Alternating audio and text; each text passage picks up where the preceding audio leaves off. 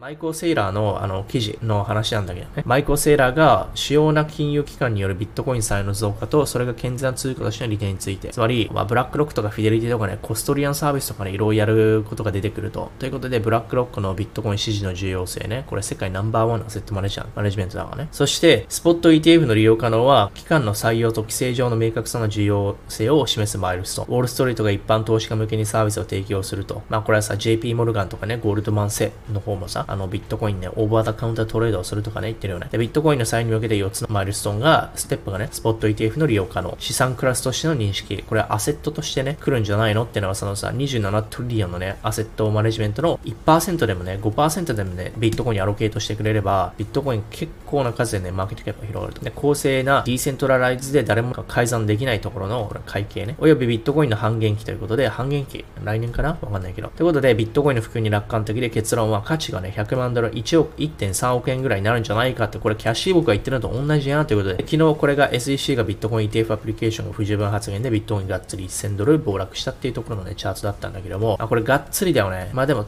とは言っても1000ドルしかボラティリティでアップダウンはしないんだけども、まあ多少ね、これ焼かれてる人いたよね、昨日。まあこれ、イケイケの時だけどさ、ね、正直、